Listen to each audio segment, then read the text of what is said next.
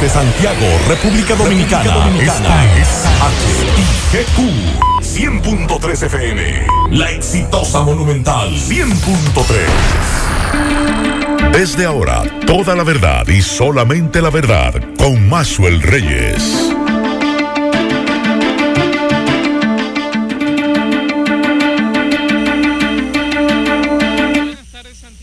Buenas tardes, región. Saludos a todos los amigos que sintonizan esta hora, la verdad, con Maxwell Reyes a través de Monumental 100.3 FM.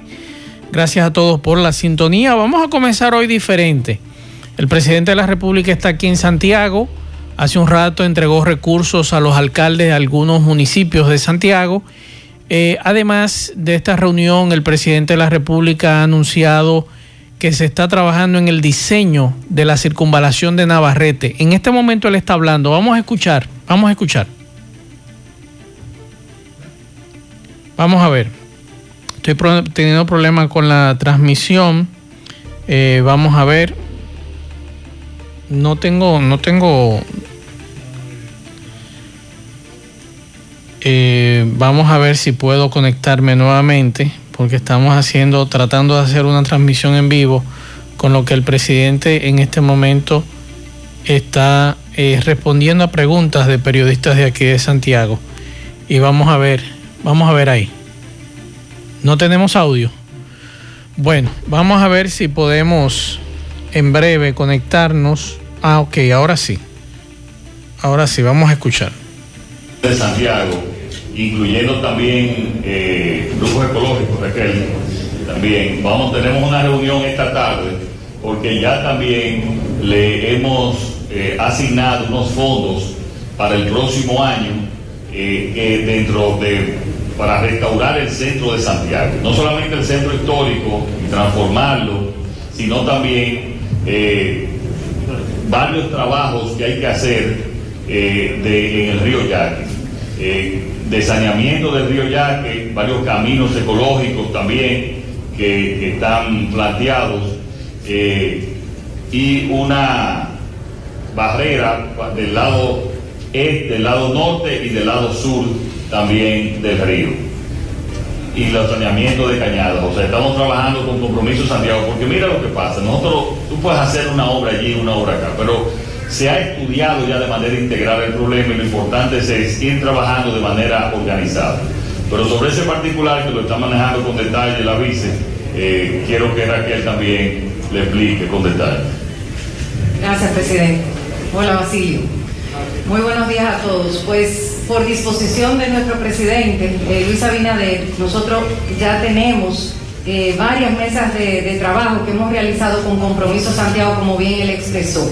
Es una preocupación y una necesidad de Santiago lo que es el saneamiento del río Yaque y lo que es también nosotros rescatar nuestro centro histórico de la ciudad de Santiago. Ese es un solo proyecto que está concebido a través de Compromiso Santiago y hoy tenemos también otra reunión de seguimiento y de compromiso. Vamos a firmar ese acuerdo entre Compromiso Santiago y la Presidencia de la República para iniciar lo que serían ya los trabajos de planeamiento y poder iniciar en el primer trimestre del año que viene todos esos trabajos. Finalmente Santiago va a ver que se va a iniciar un trabajo serio, consensuado de lo que es el saneamiento del río Yaque del Norte y sobre todo también rescatar nuestro centro histórico que, es tan representativo para todos nosotros. José Alfredo Espinal, del periódico Hoy. Saludos, presidente. Con respecto al transporte en Santiago, se ha hablado de un tranvía o monorriel. ¿Realmente qué habrá para Santiago en ese tema? Pero debe anunciar otra cosa esta tarde.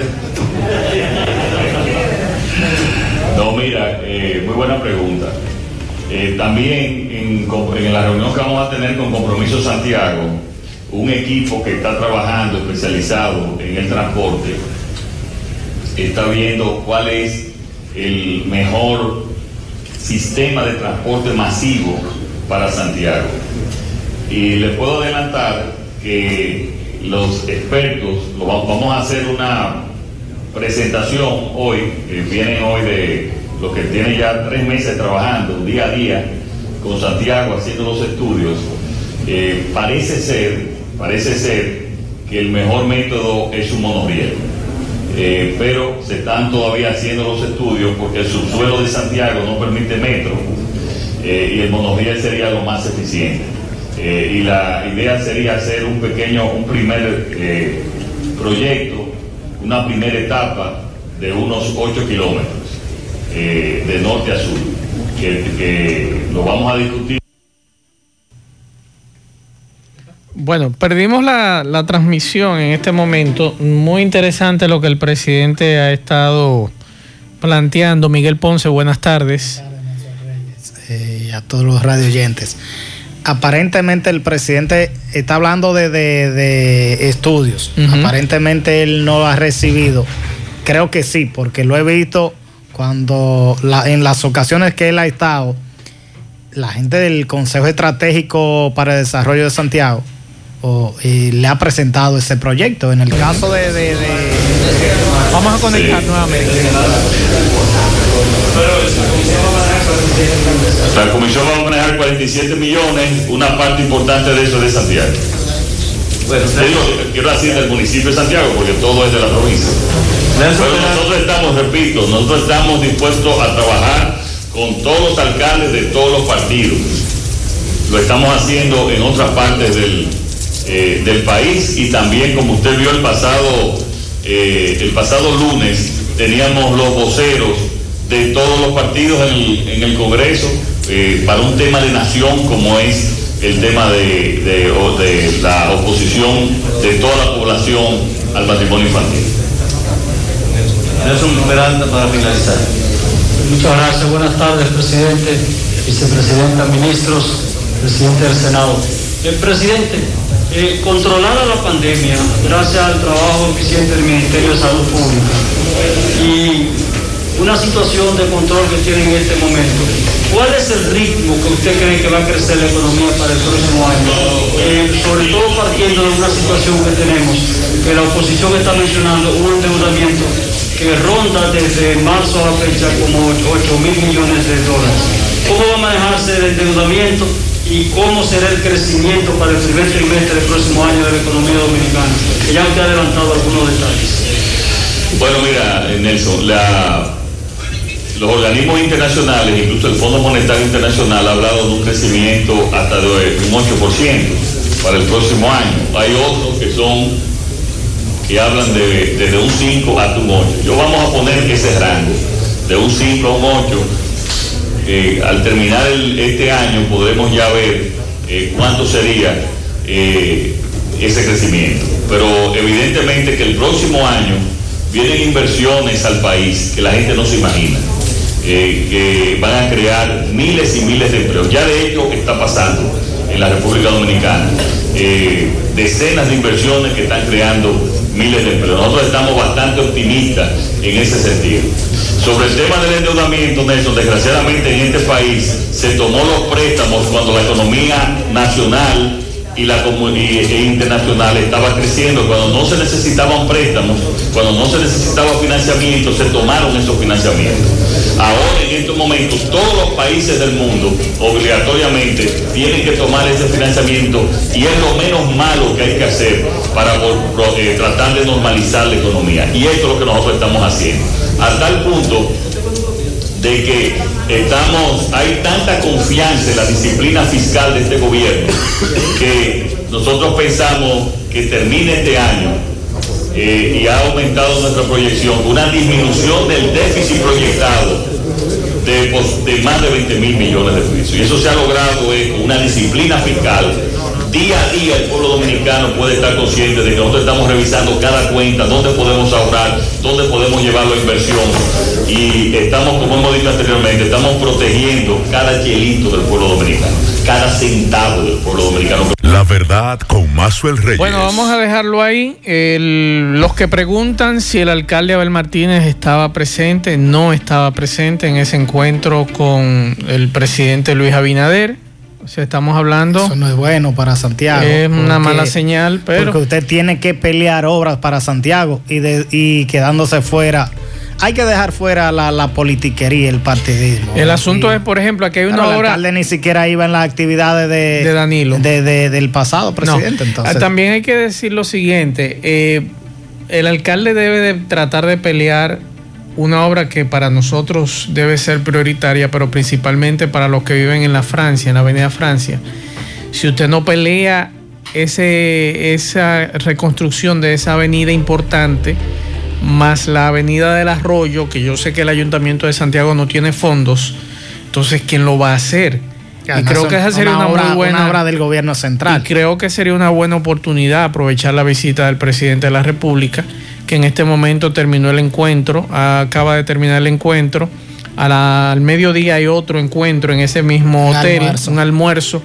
Así que hay informaciones muy buenas en el día de hoy, anuncios muy buenos con relación al monorriel, con relación a lo de la circunvalación de Navarrete, que se está haciendo un estudio. Yo decía con el tema de transporte que al presidente se le entregó un informe sobre el pro- la problemática de, transporte en el municipio. Me dicen que no invitaron, que no invitaron a Abel, me dice una fuente. pero tampoco en los ocho años desde el pasado gobierno lo invitaban. Porque él no iba ni siquiera a las actividades de, de, De la gobernación. gobernación, eh, no, no de la Eh, me gobernación. dice una actividades fuente- patrias. me dice una porque no eran de la gobernación. Me dice una fuente que a Abel no lo invitaron. Yo voy a, voy a preguntarle, le voy a preguntar a Luis. Pero le, le decía con, con respecto a eso del transporte, Sí. el Consejo Estratégico le entregó un informe al presidente Abinader, se lo entregó a Danilo Así es. Medina. a- a, eh, creo que lo hizo también en su momento con Leonel Fernández. Santiago requiere de inversión en transporte masivo.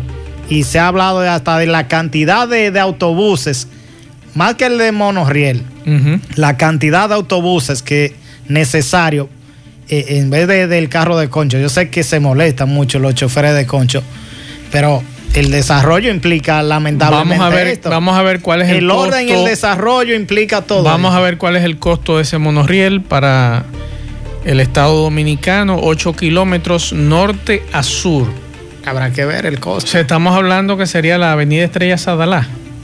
Eh, norte-sur Sí. sería. eh, eh, Avenida Estrellas. recuerde, recuerde la, la parte norte comienza en la zona de Gurabo, concluye prácticamente eh, cercano a, a lo que es el ensanche Libertad. Esa es la parte norte. Sur sería esta zona Pekín, eh, casi Villa Olímpica. Porque no eh, sería, no sería el trazado entonces, porque no, no podríamos hablar norte a sur en esa, en esa tesitura. Recuerden que con la con el Parque Central se planteó esa misma, pero no monorriel, una vía que comunicara el norte con el sur y, y permitiera entrar al centro de la ciudad.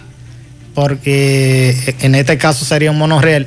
Habrá que ver trazado de este monorriel. Vamos a- vamos a esperar. sería, ¿no? Que me si es imagino- norte-sur, sería desde ese punto hasta, hasta la zona de, de Pekín, eh, Yapur Dumí, eh, la, la Villa Yo creo que lo mejor, si estamos hablando de un monorriel de norte a sur, sería toda la estrella Sadalá hasta Sí, me, me imagino que sí, que sería el trayecto, pero eh, sería todo ese.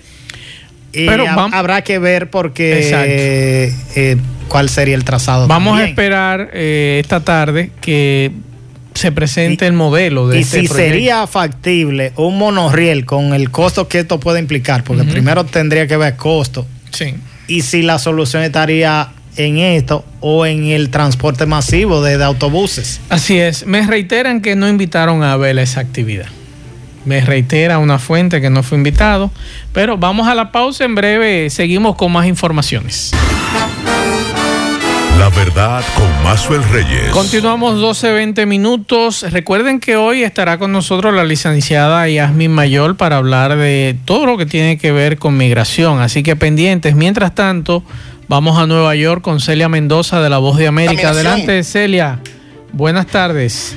Vamos a hacer la conexión con eh, Celia en este momento. Ahora sí. Celia Mendoza de La Voz de América. Buenas tardes.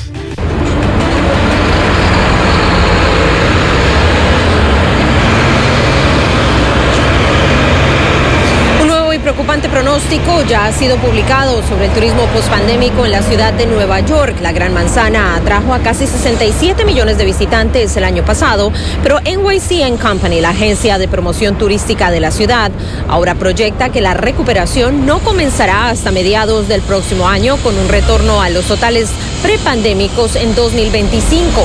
La industria de viajes de la ciudad de Nueva York comenzó en 2020 en una buena posición para tener otro año récord con un desempeño muy sólido en enero, febrero y principios de marzo, dijo la agencia.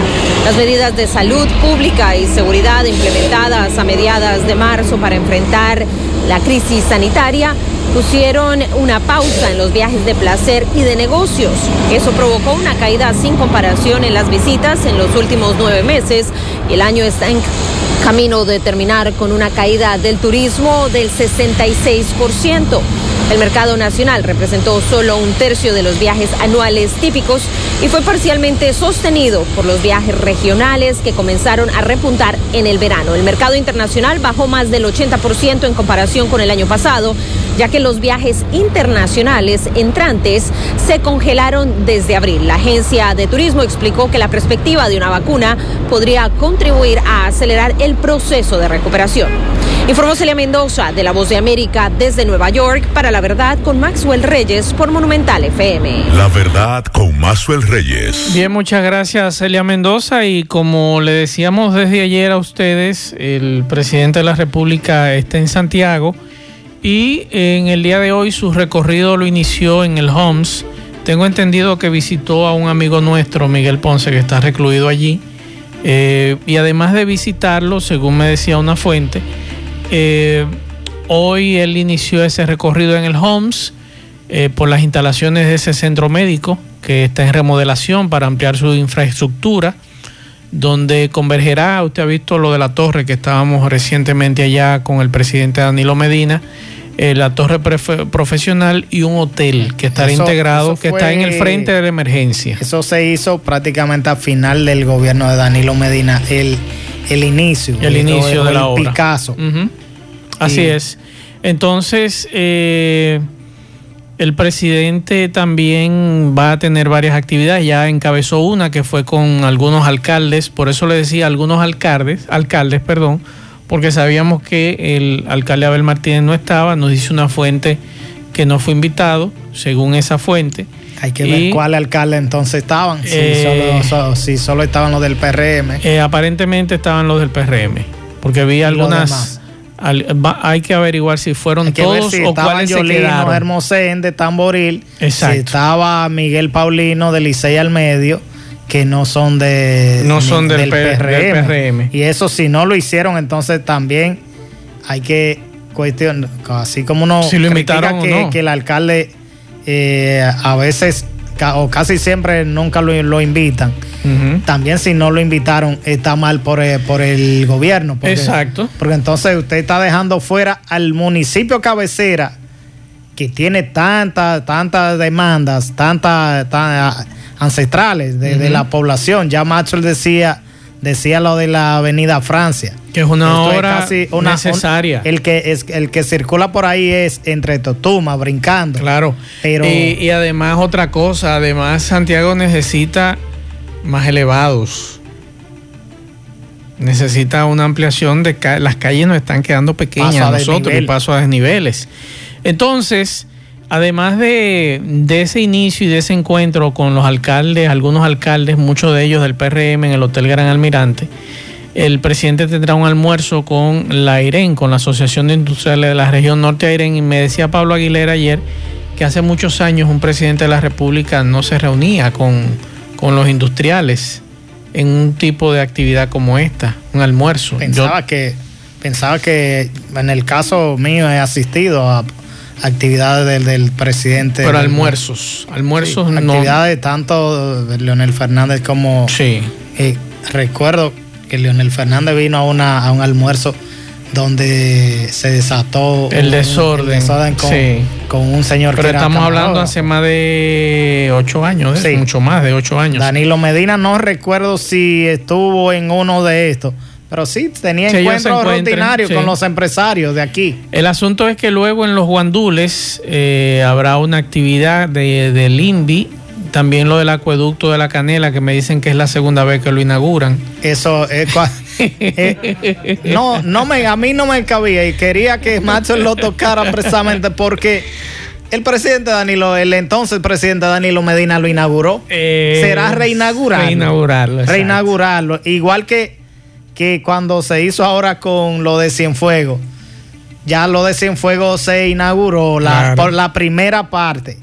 Claro. No la segunda, porque ahora, ahora falta, y lo decía Silvio Durán, eh, otro, otro tanque de, de- con igual o mayor capacidad. No, ni- no inaugure lo que ya se inauguró. Claro. Diga que faltaban detalles, igual que con el que veo en el presupuesto del Hospital Infantil Arturo Grullón. El, ya el pasado gobierno lo inauguró, ahí lo que, o lo reinauguró, porque Sí. ya es una obra en- que fue remodelada. O, eh, lo mejor es, vamos a entregar No la conclusión de este hospital. Exacto. no trabajos. ponga para intentar, porque tenemos una población que fácilmente se confunde con cualquier cosa. Sí. Entonces, hoy nos hablan también del relanzamiento del sector de, del tabaco, sector tabacalero aquí en Santiago. Y ah, esta noche, unos 60 presidentes de junta de vecinos se van a reunir, van a tener una cena en el multiuso de Sameji. Y hoy uno de ellos, de esos 60, me escribió y me consultó para su sector qué era la prioridad para ponerlo en agenda, que aparentemente al presidente de la República le interesa saber cuáles son los problemas más necesarios en estas comunidades, en esas 60, eh, eh, que esas 60 juntas de vecinos presenten la situación de sus sectores. Y yo le planteé algunas, algunas cosas que yo entendía que ese sector tiene como prioridad. Y les recomiendo a los demás de las juntas de vecinos, ustedes mejor que nadie saben cuáles son los problemas de sus sectores. No vayan con disparates a que me nombre un hijo, me nombre un sobrino o que me ayuden en algo, no. Para cosas personales. Para cosas personales, no. Si usted va para asuntos personales, mejor no vaya. O si usted va a ir a tirarse fotos, mejor no vaya. Así usted no representa a nadie. Exacto. Entonces, usted sabe, ustedes, esas 60 personas que se van a reunir esta noche con el presidente, saben cuáles son los problemas a diario que ustedes viven Por ejemplo, desde por, hace por años. donde vive Maxwell y yo resido, nosotros sabemos, no solo como, como, como periodistas, cuáles son los problemas. Claro. Ahí hay, en lo, en- que lo, eh, hay algo que tampoco no entiendo. ¿Cómo es que se reinaugura lo de la, lo del acueducto Juan Bosch, lo de está lo de Cienfuegos Y hay problema y de hay agua. problema de agua pésimo. Yo Toda creo que- yo creo que la parte este Sí. eh, eso es vital, que peleen, que, que le digan por qué eh, eh, está fallando tanto, pero también el desorden. Sí. El desorden que se, que se registra con vehículos ma- mal, eh, que se aparcan ocupando todas la- las aceras, eh, la inseguridad. Esos son temas esenciales de, de- Claro. de- esta comunidad y casi de todas. En algunas eh, serían eh, calles, yo creo, que, yo creo que lo prioritario es ustedes como comunitarios y representantes de nosotros como junta de vecinos, es plantearle la situación del agua. Santiago no puede progresar, Santiago no puede crecer con esta situación del agua. sin una solución. Sin una ¿no? solución, buscarle por lo menos una solución a mediano plazo mientras tanto o a corto plazo, porque necesitamos resolver este problema del agua. Y ojalá también que en el caso de Villa Olga, aunque ya no está en esa zona, ojalá que lo que alguien pelee la construcción de- de- del hogar, del hogar para, para niños. Sí. Eh, hace un tiempo, no puedo decir dónde se ubican eh, este tipo de espacios, aunque lo visito con frecuencia. El hogar de, de- niños, eh, muchos huérfanos con padre vivo, de padre Así vivo, es. porque están o están presos o por muchísimas razones. Este hogar eh, ha tenido que ser trasladado. Hay un solar y recuerdo que don Leonel Gutiérrez me ha planteado en la calle, al final de la calle 11, me parece, la calle 10 o la calle 11, hay un solar para construir un hogar ahí. Ojalá que también eh, eh, eso sea una de, de las demandas que se propongan ahí. Si usted va a renovar el Marbete, como me preguntaba un amigo, además de la Asociación Cibao, está la Ver, están casi todas las asociaciones eh, bancarias y bancos también. Usted puede ir a, a, lo que es Banesco, puede ir a, a la Asociación Popular, puede ir a la Ver, puede, bueno, casi la gran mayoría de las asociaciones están en eso con relación a la renovación de placa.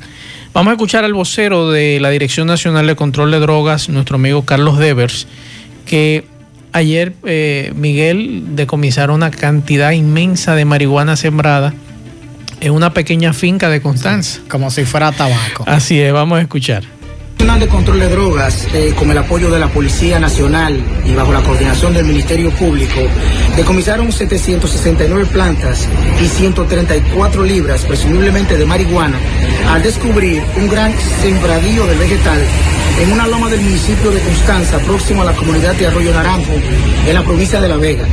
Los agentes antinarcóticos, junto al Ministerio Público, tras manejar informaciones de inteligencia, se adentraron en una zona montañosa donde encontraron cientos de plantas sembradas, disecadas y otras en proceso de empaque, con alturas de 1 a 4 pies. En la intervención realizada en una extensión de aproximadamente 400 metros, se pudo comprobar que los individuos utilizaban la finca para sembrar matas de la presunta marihuana junto a otras de romero, esto para evitar que la plantación del vegetal pudiera ser descubierta por las autoridades. Muchas gracias a Carlos Dever. Ayer, Miguel, nosotros sacábamos una información de una ciudadana que se encadenó en el Congreso Nacional en contra del gato. ¿Qué le dicen al diputado? El diputado que, que hoy dice que no. Que no. Gregorio Domínguez asegura que se ha montado una campaña de descrédito en contra de él eh, por unos terrenos en Punta Rusia. Vamos a escuchar. La pasada, un alguacil eh, depositó ante la Procuraduría una querella en nuestra contra eh, y se ha, en los medios de comunicación, ha dicho diferentes cosas de nosotros.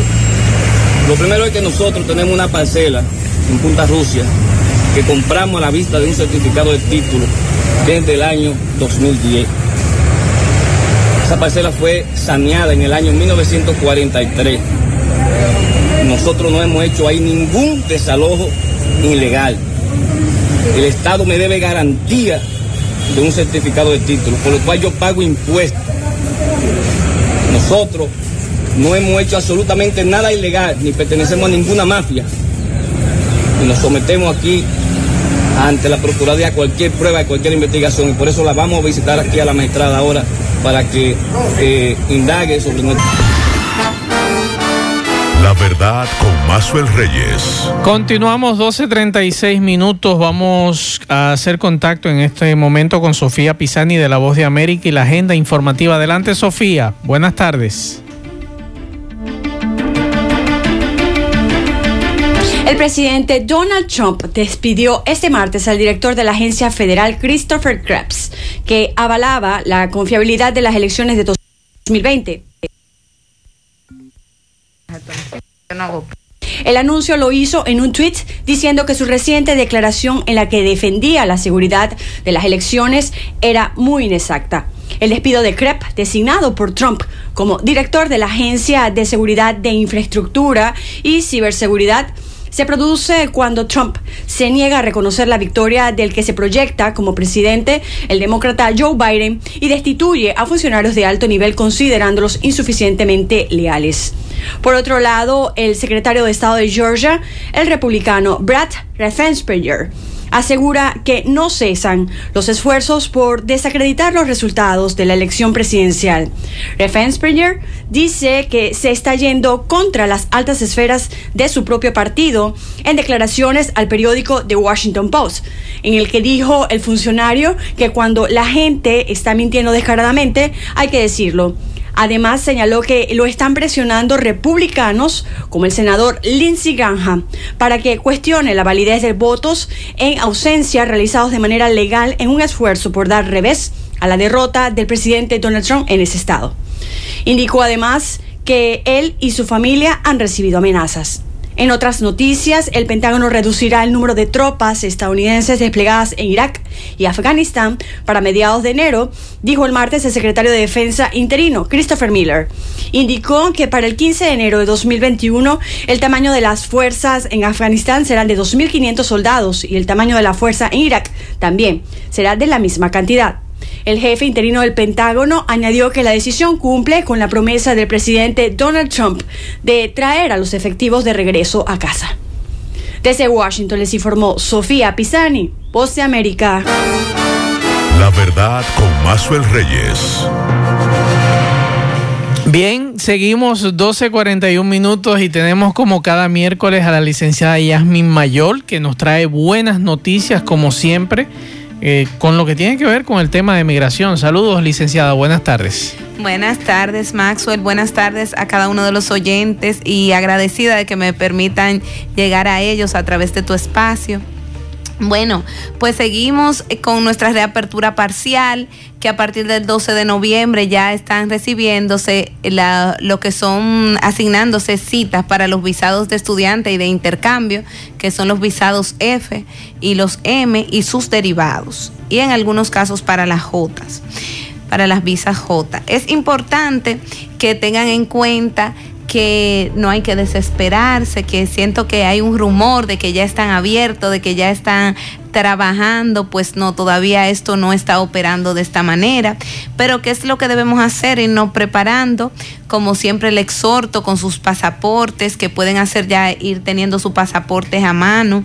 ¿Por qué? Porque el año que viene, como este ha sido un año que se ha paralizado tanto con respecto a la migración, entendemos que si todo mejora y sigue su camino, en el año que viene vamos a tener eh, mucha actividad de tours, vamos a tener mucha actividad de paseo, la gente va a querer viajar mucho porque este año no pudo ir a ningún sitio, a ningún lugar. Entonces, en ese sentido, recuerden que deben de tener su eh, acta de nacimiento legalizada para hacer su renovación de pasaporte, que los menores se le puede también hacer ya su eh, lo que es su pasaporte y que si uno de los padres tiene visa, este menor se le va a poder solicitar su visado. Esto es muy importante y entiendo que es un punto sobre el cual debemos de pararnos un poquito.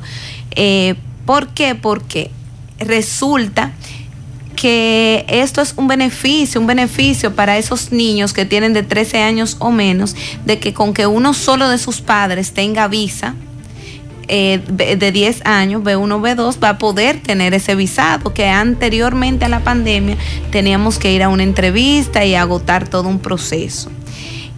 En este punto, más adelante voy a volver otra vez porque hay muchas dudas que han surgido, que si deben de ir los dos padres, que si no, que si debe de ir uno solo. Pero también quiero entrar en temas eh, como qué esperar de este nuevo gobierno, qué nos, qué nos ¿Qué nosotros vislumbramos que puede pasar? No podemos afirmar, tenemos que esperar que este nuevo gobierno de los Estados Unidos se desarrolle, pero los inmigrantes y las minorías siempre han sido de los que han apoyado al Partido Demócrata y por eso esperan mucho de este nuevo gobierno. El, el nuevo presidente o presidente en proceso, debido a las situaciones actuales, ha expresado que en sus políticas migratorias habrá una reapertura de todos aquellos países que ellos cerraron, que no estaban emitiendo los visados, lo cual es bueno, que va a haber una reapertura para lo que es eh, México y, y Latinoamérica, que ahí estamos incluidos nosotros.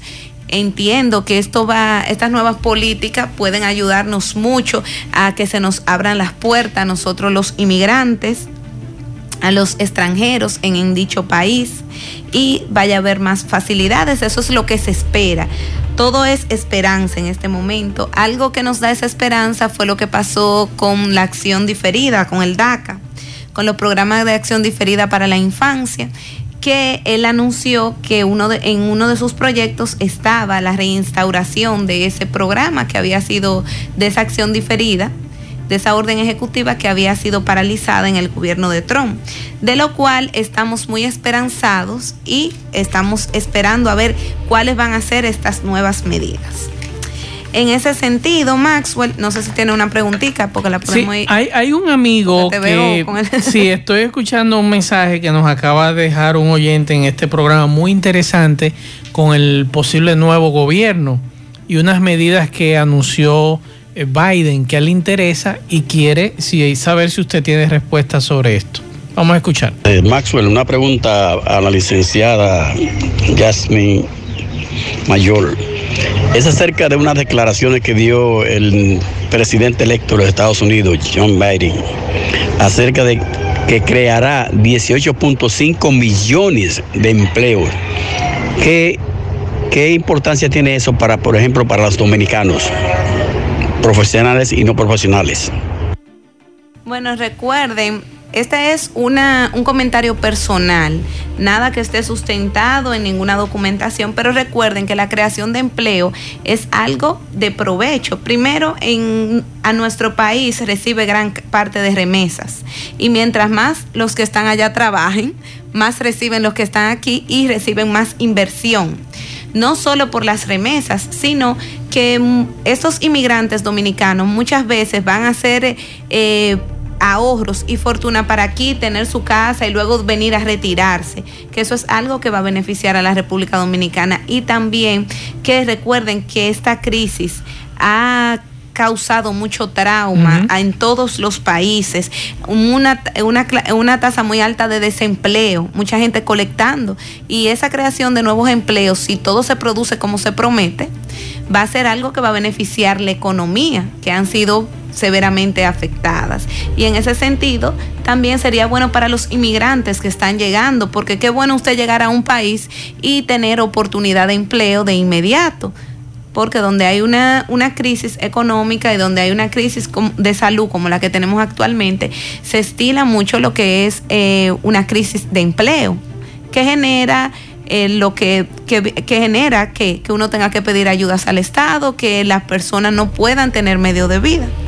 Licenciada, siguen preguntándonos algunos amigos si ya está abierto el consulado, qué sucede con esa cita que usted había eh, planificado hace unos meses atrás y que se quedó en el aire por motivo de la pandemia y el cierre. ¿Qué va a pasar con esas citas que ya usted solicitó y cuándo más o menos abrirían el consulado? Bueno, fecha exacta no tenemos, pero tenemos la presunción de que a partir del 31 eh, de diciembre, que es que se va a quedar ya deshabilitada la suspensión de la visa si no la prorrogan, si no vuelven y, la y ponen una nueva fecha, resulta que a partir de ese momento van a quedar habilitadas las citas en principio. Pero recuerden que actualmente se tiene una, una apertura parcial cuando le digo parcial, que ustedes van a decir, no, pero ya están haciendo entrevista. No, parcial en el sentido que, por ejemplo, los, los esposos de ciudadanos estadounidenses y los hijos pueden ir a esas entrevistas de residencias que le están asignando. Hay algunos que se están recibiendo. Pero en cuanto a la visa de no inmigrante, que son una de las que no interesa, parcial también porque ya se están recibiendo visitantes de intercambio y se están recibiendo estudiantes. Ahora, también, aparte de eso, se están recibiendo solicitudes nuevas de los menores. Recuerden que ahora mismo los menores que tienen uno de los padres que puede, que tiene un visado B1, B2, un visado de turista, va a tener eh, la opción de poder hacerle esa solicitud sin presencia de una entrevista, que es algo que pone a la gente, lo intimida un poquito, quizá no por nada, por un asunto de psicología, porque los estadounidenses son un poco intimidantes. Esta pregunta es, es parecida a lo que tiene que ver con lo de los niños y que se ha estado hablando tanto aquí en el programa, de que si usted tiene visa y su hijo es menor de edad, tiene esa facilidad ahora con la pandemia. Vamos a escuchar este mensaje. Buen día, Maxwell. Buen día, buenas tardes. Le habla Raúl Espinal. Tengo una pregunta para la licenciada Maxwell. Mi cuñada es menor de edad, tiene 17 años, y ella actualmente tiene visa de paseo. Y tuvo un hijo recientemente, tiene, el niño tiene un año. Yo quiero saber qué ella tendría que hacer para que se le otorgue una visa al niño también. Lo primero es hacerle la solicitud del, eh, del pasaporte al menor y posteriormente este tenga el pasaporte, va con qué documentación, con una copia de su visa y va a ir ella personalmente a que a depositar lo que es la documentación, que es el formulario, certificado de nacimiento del niño al, a lo que es Galería 360. Todo esto hay que hacer esta cita en Galería 360 o digas en el centro de atención de visa, que es que está ubicado en Galería 360. Esta cita la deben hacer a través de los sistemas y llenar los formularios a través de los sistemas. O sea, ya se puede depositar el pasaporte sí, del menor. Sí, ella va, ella va y hace su, ella llena su formulario, hace su cita y el día que le toque su cita para puesta de, de huellas y para biometría, entonces ella va con todas las con todos los requisitos que se requieren, dígase, disculpen la redundancia, actas de nacimiento del menor, su copia de su visa de ella y el pasaporte del menor y va a depositar. Perfecto, porque aquí también me están preguntando si se puede depositar el pasaporte del menor. me están... No, lo que pasa es que hay, de eso ha surgido, eh, es un tema que hasta que este proceso siga vigente va a estar muy en boga, porque ha surgido dudas, porque anteriormente teníamos lo que era el proceso que se llevaba a través de los mailboxes, que son... Eh, ¿Para qué? Que usted depositaba todo y recibía por, enviaba por mensajería y recibía por mensajería. Y esa es una duda que se mantiene. No, ahora no sería a través de la mensajería. Ahora estos procesos se estarían llevando a través de la puesta de biometría en principio, porque esto no quiere decir que a usted no lo puedan llamar si entienden que requieren de hacerle algunas preguntas para tener algunas dudas aclaradas. Pero usted lo que iría es a lo que es el centro de atención de visas con los requisitos con el menor que puede o no puede llevarlo, dependiendo de, eso es a discreción de cómo usted lo quiera realizar. No necesariamente tiene que ir el menor, usted va con los requisitos y lo deposita. Perfecto. ¿Qué tiempo tarda en llegar el permiso para trabajar cuando uno se queda haciendo papeles? Bueno, actualmente déjeme ver, mire, porque lo tengo hasta por aquí, porque iba a hablar de eso. Actualmente está durando de tres a seis meses. Es lo ideal es que cuando se habla de un ajuste de estatus, que es lo que entiendo que él se refiere, que se solicite el permiso, se solicite desde el principio en el paquete, si en el caso suyo se lo permite, porque esto va a ser diferente si estamos ante un ciudadano o ante un residente. Y esta pregunta también es parecida. Buenas tardes, Maxwell, licenciada Yasmin y demás acompañantes en cabina. Eh, mi pregunta va hacia las personas que estamos pedidos por un residente y no un ciudadano americano. Nosotros estamos en el rango de las personas que van, en un ejemplo, con las visas, arrancamos desde el 31 de diciembre, o sea, decir en enero, o los procesos de los que están pedidos por residencia están trabajando con nosotros también. O solamente ahora mismo el consulado está trabajando solamente con personas pedidas por un ciudadano americano. Por favor, gracias. Como le decía, en estos momentos de lo que se está conociendo es de la entrevista para cónyuges, para hijos menores de ciudadanos. Pero a partir del 31 lo que se espera en principio, ¿por qué? Porque si se prorroga nuevamente, eso podría suceder, pero en principio lo que se espera que a partir del 31 de diciembre se empiecen a trabajar todos los demás visados preferenciales y aparte de los inmediatos, es decir, todo lo pedido por residentes, las otras peticiones de ciudadanos que en estos momentos nos están conociendo como los padres de ciudadanos que están en ese, en ese conglomerado. Otra pregunta que nos tienen por aquí es si yo me separo de mi pareja antes de asistir a la segunda entrevista para residencia permanente, ¿no podré obtener mi residencia? Esa no es una respuesta absoluta. ¿En qué sentido? Que en principio se supone que usted debe de mantener ese matrimonio. Pero esto no quiere decir que usted no va a poder obtener su residencia, siempre que usted pueda probar que este matrimonio, el que le permitió obtener su residencia condicional fue un matrimonio de buena fe y la situación que ha provocado que se le dé término, porque hay situaciones en las que ya no la convivencia es insostenible. Entonces eso es entendible, lo que hay que tener es la prueba fehaciente de la buena fe del matrimonio y de lo que ellos le llaman el buen carácter moral decir que usted ha sido durante todo este tiempo que usted ha tenido en Estados Unidos, usted ha tenido un buen comportamiento, está trabajando, ha tenido una vida de utilidad. Licenciada, hay una amiga que nos escribe por aquí, nos dice que le enviaron este mensaje, que dice la Embajada de Estados Unidos está cancelando, en Santo Domingo, está cancelando citas de visas rutinarias de no inmigrantes. Reanudaremos los servicios rutinarios de visa tan pronto como No sea, sea posible, pero no podemos proporcionar una fecha específica en este momento. La tarifa de MBRB es válida y se puede usar para una solicitud de visa en el país donde se compró. Entonces ella me dice, quisiera confirmar esto que me enviaron, me citaron para el 10 de diciembre, estoy renovando, y, eh, pero ahora enviaron esos mensajes cancelando la entrevista. Mírenlo, entiendo que ahí pueden suceder varias cosas, pero vamos a enrutarnos por la primera. Resulta que muchas personas han estado tomando citas, pero todavía no tenemos certeza de esa reapertura.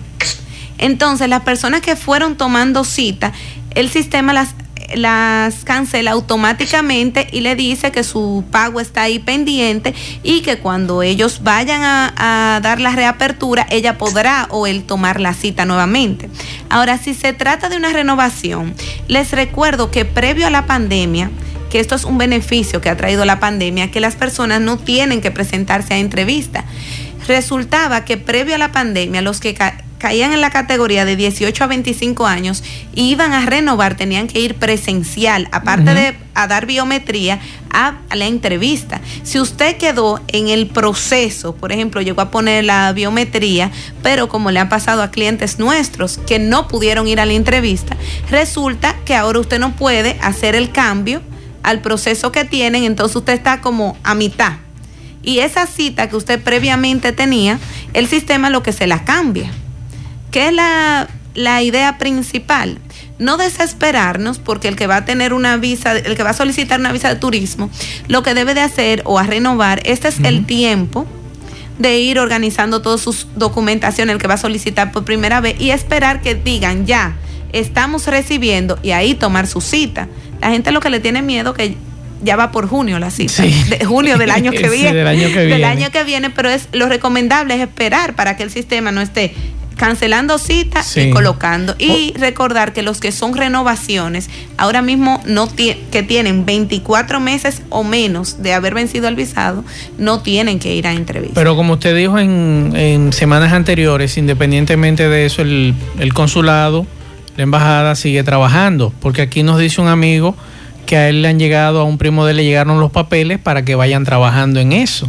Claro, miren, una un error que aparentemente están cometiendo muchas personas es que le llega su preavisa o los seis pasos, que es que hay que presentar a Fidavi, que hay que enviar los documentos y están paralizados porque todo está cerrado. No. Deben ir trabajando. Claro, hay que continuar con esos procesos. ¿Por qué? Porque esos procesos están siendo conocidos. Lo único que está paralizado es la entrevista. Después todo, y no totalmente, porque hay algunas personas que se le va a recibir que califican para ser recibidos, sino la entrevista de algunos que cuando empiece el proceso, ¿qué va a pasar? Ya usted está en espera para que se le asigne una entrevista para ser conocido. Entonces, cuando empiecen a dar cita, usted va a estar que todavía no tiene lo anterior a la cita. Así O sea, es. se le va a trazar su caso. Bueno, licenciada, y la última pregunta, porque ya se nos terminó el tiempo. Una pregunta interesante aquí que solamente pensábamos que era de Gringolandia que preguntaban, pero aquí veo una pregunta interesante. Si quiero hacer mi residencia dominicana, ¿es posible solicitar la visa aquí en República Dominicana? No.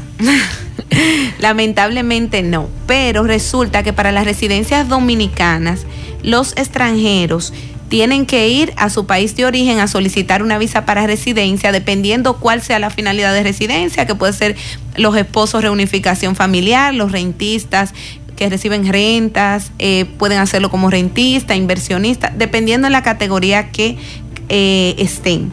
Pero resulta que hay embajadas que por las situaciones, consulados dominicanos que por las situaciones que se viven en algunos países, tienen unos procedimientos, que es como el caso de los venezolanos, que facilitan las cosas.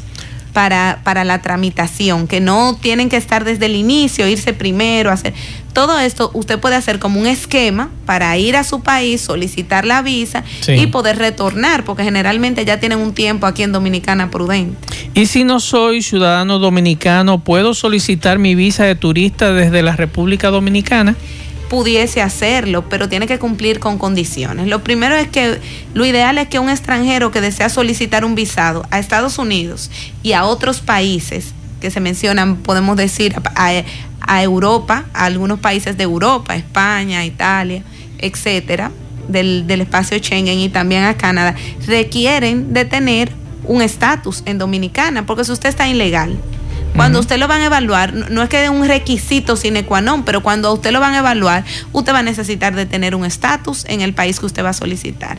Ahora bien, hay casos, porque hay casos de personas que están aquí, eh, que vinieron a, a pasar unos días y de aquí quieren ir a otro destino y dependiendo las condiciones podrán hacerlo, pero resulta que lo ideal es que usted solicite desde su país de origen porque ahí es que usted va a tener todos los elementos que a un consulado le muestran sus arraigos. Perfecto. Licenciada, vamos a dar los teléfonos de la oficina y la dirección. Ay, gracias. La oficina, el teléfono es 809-582-0550. Puede comunicarse vía mensaje de WhatsApp, vía llamada de WhatsApp y teléfono tradicional. La oficina las, eh, está ubicada en Villa Olga, en la calle 11, número 20, segundo nivel. También puede conocer de nosotros y ver nuestras informaciones a través de gómezmayol.com, la página, o el Facebook Gómez Mayol y Asociados, o también el Instagram Gómez, el Instagram Gómez Mayol. Entonces, adicional a esto, les exhorto que pueden en esta página ver lo que son las eh, todos los servicios ofertados por nuestra oficina, que tiene una amplia gama de servicios legales, en- desde divorcios, adopciones, litigación, etcétera. Aparte, lo que es eh, nuestra inmobiliaria, que podrá encontrar lo que es la administración de propiedades, ventas, renta, etcétera. Y adicionalmente los servicios de agencia de viaje, donde podrá conseguir seguro, seguros de viaje, tickets aéreos, tours, eh, hoteles. Y adicionalmente a eso también estamos ofertando lo que son los servicios de traducciones para cuando se están haciendo peticiones a varios países. es- Por ejemplo, Italia, Estados Unidos, Francia, se requiere que lo- o solicitando visados específicos, que se requiere la traducción de los documentos. Bien, muchas gracias, licenciada. Gracias por estas buenas noticias, como siempre, de migración. Nosotros nos juntamos a las 5 de la tarde con José Gutiérrez y Pablo Aguilera en la tarde. Le traeremos más información de la visita del presidente de la República. En breve, José Gutiérrez estará presentando en televisión, así que mantengan la sintonía con la emisora, con Deportes Ahora y en televisión, entonces eh, pueden conectar también con lo que está ocurriendo en el día de hoy en Santiago de los Caballeros. Matías, en breve, con los deportes, las águilas están perdiendo. Imagínense usted, caramba, estamos perdiendo, pero nada, vamos a echar para adelante. Gracias a todos por la sintonía, buen provecho.